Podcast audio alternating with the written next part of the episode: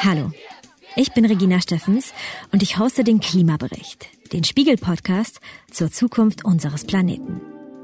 Im Klimabericht lernen wir jede Woche Menschen kennen, die handeln. Die hat halt so eine krasse Energie, wo man denkt, du könntest auch Politikerin werden.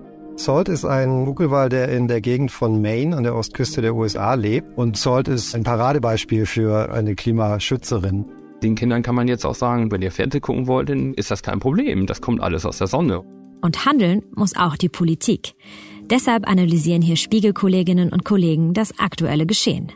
Die Gasumlage muss weg. Sind wir denn hier im Fußballstadion oder was? Erneuerbare Energien sind deshalb Freiheitsenergien. Also die Grünen sind für mich so ein beleidigter Laubfrosch und die FDP ist so ein keifender Zwerg. Der Klimabericht. Jeden Dienstag erscheint eine neue Folge, überall wo es Podcasts gibt und bei spiegel.de.